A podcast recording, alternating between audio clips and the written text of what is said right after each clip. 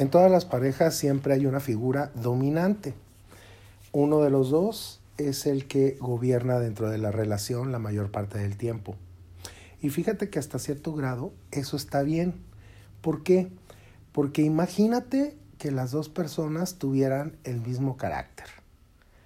Imagínate que los dos fueran indecisos, no los conduciría absolutamente a nada. Entonces, lo interesante de una pareja dominante es saber llevar la situación. En primer lugar, hay que recordar, si es tu pareja es porque tú lo escogiste, tú lo aceptaste de esa manera. Y no se vale irse con la eterna justificación de que con el paso del tiempo se van a acostumbrar, con el paso del tiempo va a cambiar, porque no, no es así una figura dominante es permanentemente dominante. Las figuras de este tipo te pueden impulsar a salir de tu zona de confort.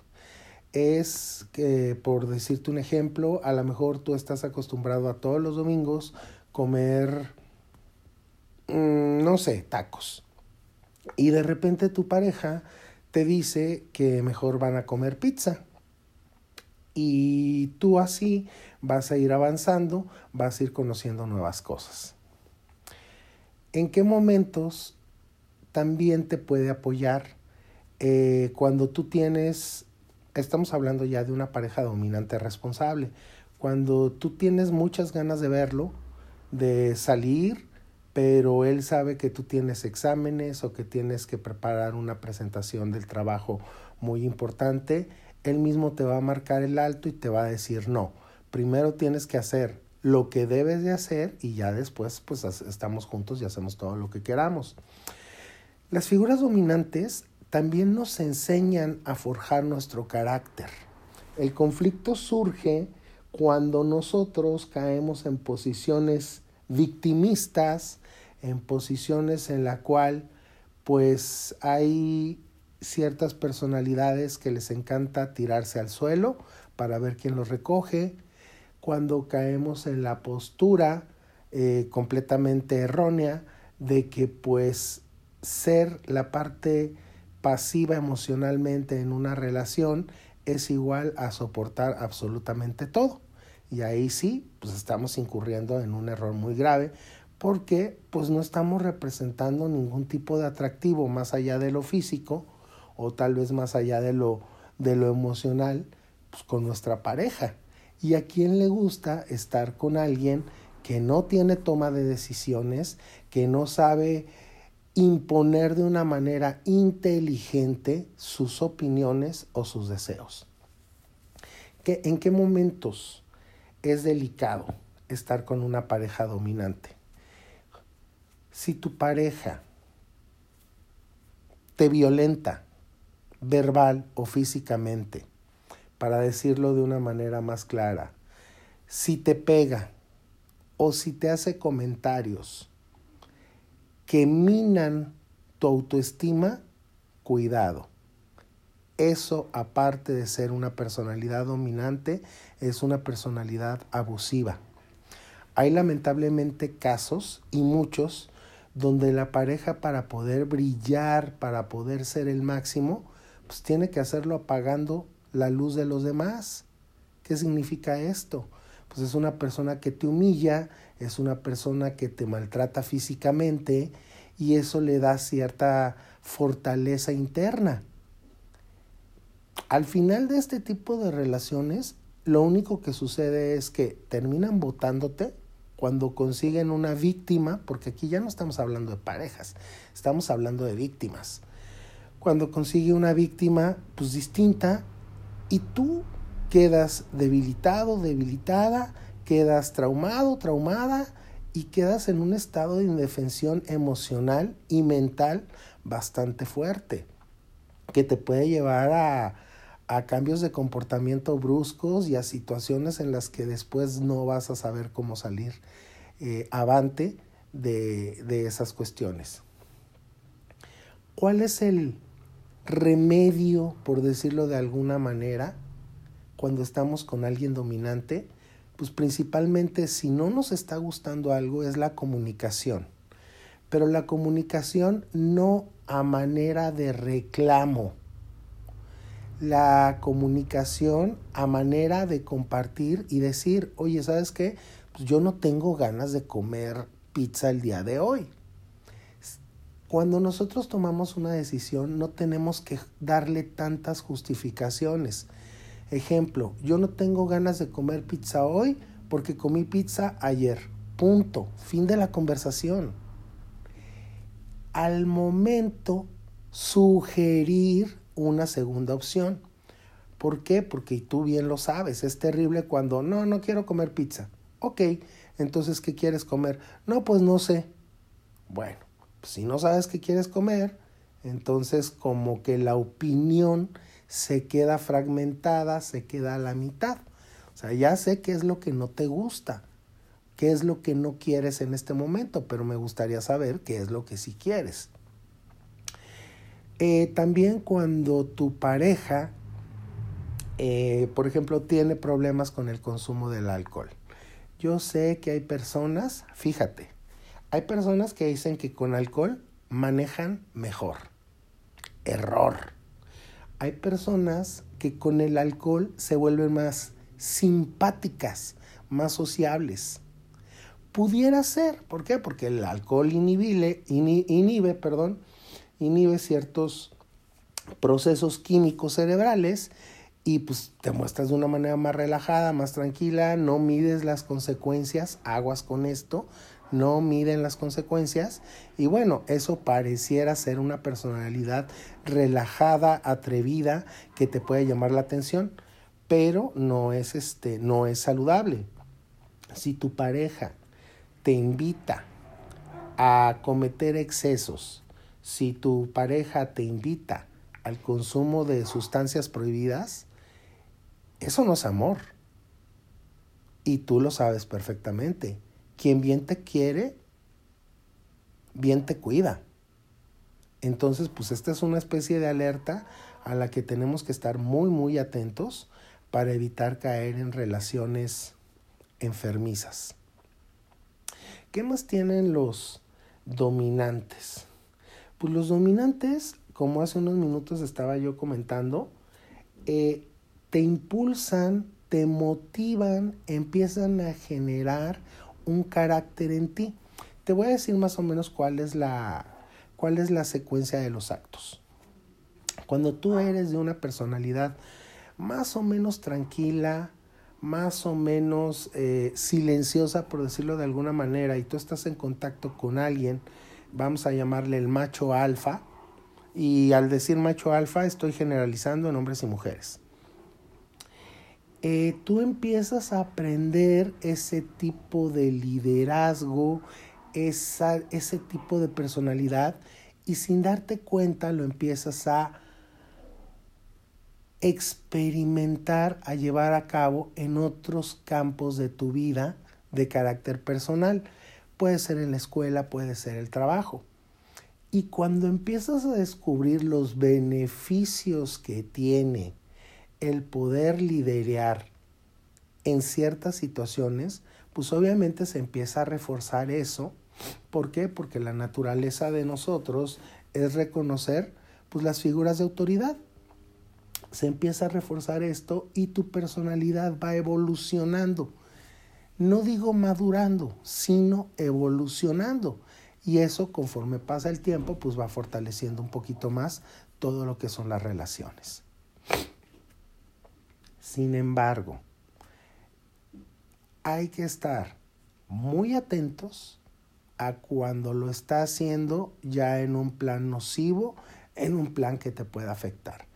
Ahí la parte más difícil es, tienes que marcar un alto total y tienes que salir de esa situación. Las personas yo creo que te lo han dicho hasta el cansancio, pues ahora en este podcast yo te lo digo. Las personas podemos modificar nuestras conductas, pero las personas para poder tener un cambio trascendental y de raíz requieren apoyos externos profesionales.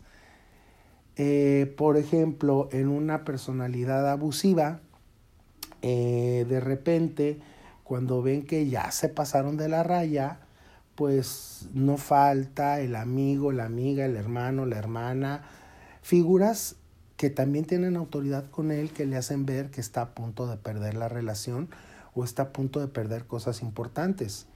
Entonces, en ese momento ellos se calman, se tranquilizan, como decimos nosotros, le bajan dos rayitas a su agresividad, pero es durante un tiempo, en lo que vuelven a recuperar la confianza, en lo que vuelven a ser aceptados y cuando ya logran ese objetivo, inmediatamente regresan exactamente a la misma postura agresiva, a la misma postura de imposición.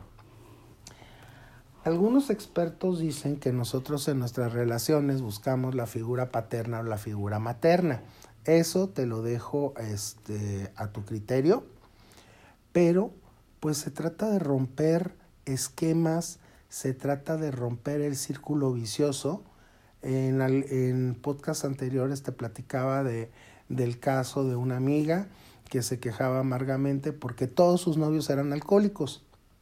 Y cuando tú le preguntabas, oye, ¿y dónde ligas? Ella te decía, ah, pues en el antro.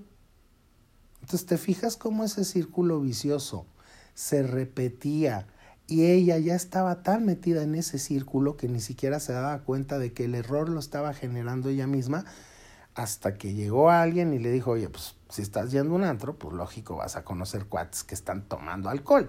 Si no te gusta tomar alcohol, porque para esto a ella no, ella no tomaba alcohol, pues si no te gusta tomar alcohol, no te andes metiendo en ese tipo de, de lugares buscando o pretendiendo tener una relación. Si vas a un antro, vas a divertirte, vas a platicar, vas a bailar. Punto. Entonces, pues en tu caso, eh, una tendencia muy extraña que tenemos en algunos grupos es la posición de sufridos, de víctimas, de te quiero pero no me dejes. Me haces daño pero no me dejes. Es que no voy a conseguir, no voy a tener a alguien mejor que tú, física, eh, mental, etcétera, en todos los ámbitos. Y esto se debe a que pues durante cierto tiempo hemos estado siendo abusados y terminamos eh, pues enajenados con esa persona que nos ha estado desvalorizando conforme pasa el tiempo y nos ha estado pues convenciendo de, de que no estamos a la altura, de que no somos tan geniales y tan fabulosos como él y casi casi te está haciendo el favor de estar contigo. Entonces, platica, la comunicación siempre va a ser la solución a cualquier problema. Comunicación en un ambiente tranquilo, en un momento oportuno. Eh, por decirte algo, no es oportuno hablar de temas tan delicados a las 7 de la mañana, cuando recién te estás despertando, y de repente decirle, oye, quiero platicar contigo de un tema delicado. A las 7 de la mañana ni siquiera tienes la cabeza en su lugar y pues la gran mayoría lo único que están pensando es en qué comer. No sé si me explico. Busca de preferencia un lugar tranquilo. Las conversaciones de este tipo, que suelen ser muy complicadas, nunca jamás se deben de llevar a cabo en la recámara y de preferencia no en la casa. Si quieres verlo desde el, desde el punto de vista de las vibras, pues estarías eh, creando un ambiente muy pesado dentro del lugar que ustedes dos comparten. Entonces puedes decirle, por ejemplo, oye, vamos a tomar un café, hay algo de lo que te quiero platicar. Otro punto importante, nunca se empieza una conversación diciendo, si no cambias, te dejo. ¿Por qué? Porque inmediatamente cuando tú le dices a un dominante que lo vas a dejar, se prenden todas sus alertas. Y puede ser que en un arranque te mande al diablo o puede ser que cambie pero de manera temporal con tal de, de poder seguir saliendo, saliéndose con la suya. Otro punto, no justifiques las actitudes. Generalmente en las relaciones, pues siempre nos platican de cómo era su infancia, cómo fue su adolescencia. Nosotros podemos detectar que tuvieron pues una vida complicada. Mira, una vida complicada todas las personas la hemos tenido, pero eso no justifica nuestros comportamientos posteriores. Tú ya lo sabes, dentro de inteligencia emocional, el pasado no se puede cambiar, pero lo que sí se puede modificar es el presente para tener un futuro mejor y eso es decisión de cada uno de nosotros, el no repetir patrones negativos. Eh, darte espacio. Voy a ser bien claro y a lo mejor eh, hasta te puede sonar agresivo. Cuando estás en una relación que ya está muy viciada, pero que no ha llegado a límites extremos como puede ser la violencia, se vale darse un respiro. Se vale dar una pausa, decirle, oye, ¿sabes qué? Te quiero, no me siento a gusto, necesito tiempo para aclarar mis sentimientos, mis emociones. Pero aquí es bien importante dejar establecido cuando en una relación das una pausa, no es para que te vayas a meter a la cama con 20 fulanos. No es para que rompas toda la comunicación con la persona. Hay veces que necesitamos un respiro. Inclusive tú te acordarás cuando eras niño o cuando eras niña, eh, de repente tus papás te decían, vete a, vete a tu recámara. Es eh, la famosa frase de estás castigado. ¿Qué necesitaban? Meter un aislamiento para poder reconsiderar, reevaluar y pues también para bajarse el, coraje, el berrinche que traían y no cometer actos o decir palabras que más adelante pudieran este, crear algún tipo de arrepentimiento. Acuérdate que mucha gente se ha arrepentido de lo que ha dicho, pero nadie se ha arrepentido de guardar silencio. Entonces, cuando nosotros en una relación pedimos pausa, no es para irte por ahí. No, es para de verdad pensar, evaluar, analizar y pues ya con la cabeza fría tomar decisiones. En el amor, lo primero que se piensa es que no me voy a volver a enamorar, es que no hay nadie mejor que esta persona, etcétera, etcétera, etcétera. Recuerda, que los hombres y las mujeres somos como los vagones del metro. Detrás de uno siempre llega otro. No te quedes con una persona por miedo a la soledad. Hay personalidades que te generan una adrenalina que se vuelve necesaria en tu vida. Mientras sea en un aspecto positivo, está bien Puede ser muy divertido, pero cuando ya es una cuestión nociva, no te va a dejar absolutamente nada bueno. Es como estar saliendo con alguien que tiene una vida social tan activa, tan agitada, que al principio puede ser interesante porque vas a lugares diferentes, conoces personas diferentes, conversaciones diferentes, todo diferente, pero los seres humanos recuerda que requerimos cierta estabilidad ciertas cuestiones que sean inamovibles, porque esas son tierra fértil para que nosotros empecemos a desarrollar relaciones profundas. ¿Sale? Y bueno, pues finalmente espero que estos comentarios te sirvan eh, no son fórmulas mágicas, no son recetas, no es un instructivo de que si haces esto y esto y esto vas a obtener tal resultado. Principalmente la intención es pues darte eh, aspectos, panoramas diferentes para que tú mismo puedas evaluar y tomar las decisiones que consideres correspondientes. Acuérdate que quien más te ama es quien mejor te trata. Te recuerdo nuestro correo electrónico gaychaborruco.gmail.com donde estoy al pendiente de todos tus correos y pues doy respuesta lo más pronto posible. Nuestra frecuencia de podcast son los lunes y los jueves a las 9 de la mañana, hora de Ciudad de México. Gracias por escuchar, gracias por existir y nos seguimos escuchando en el podcast. Gracias, buen día, bye.